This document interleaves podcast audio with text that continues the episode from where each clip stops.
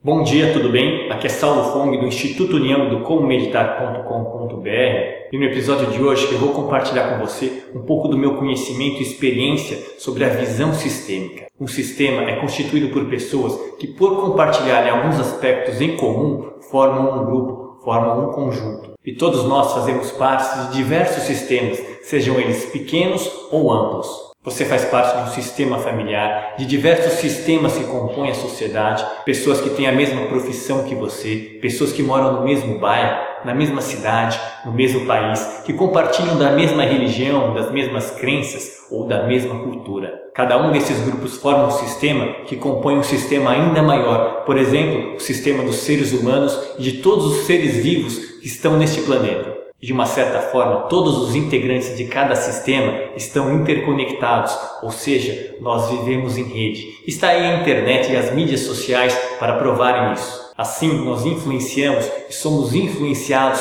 por todos aqueles que estão de uma certa forma conectados a nós. Ou seja, somos interdependentes um dos outros. Eu só tenho a possibilidade de gravar esse vídeo, por exemplo, porque alguém foi responsável pela criação da câmera, pela criação deste gravador, e por diversos outros materiais que estão disponíveis agora para mim. Outra coisa interessante sobre sistemas relacionado ao desenvolvimento pessoal é que quando um integrante de um sistema se desenvolve, ele de uma certa forma coloca pressão nas pessoas à sua volta para se desenvolverem também.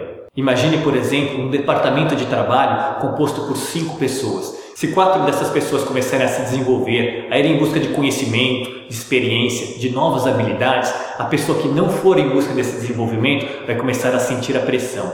É como aquele ditado popular, onde diz que a corda arrebenta sempre no ponto mais fraco. E neste caso, o ponto mais fraco será a pessoa que não foi em busca do seu desenvolvimento. Por isso, o convite que eu tenho hoje a você é que tome consciência do seu papel nos diferentes sistemas que você faz parte e perceba se você não é a ponta fraca da corda. E caso seja, talvez esta seja a oportunidade que você tem agora para começar a se desenvolver, para se fortalecer e se flexibilizar. Então esta foi a minha dica e reflexão de hoje. Se você gostou, se te tocou de alguma forma, deixe o seu curtir, compartilhe com os amigos e também lembre-se de deixar a sua opinião aqui embaixo, que é muito importante para mim. E novamente eu faço o convite a você a se conectar comigo nas outras redes sociais, no Facebook, no YouTube, no Instagram e também no Snapchat, onde eu compartilho o meu dia a dia e reflexões de uma forma mais casual. Então, um grande abraço e até amanhã com o próximo episódio.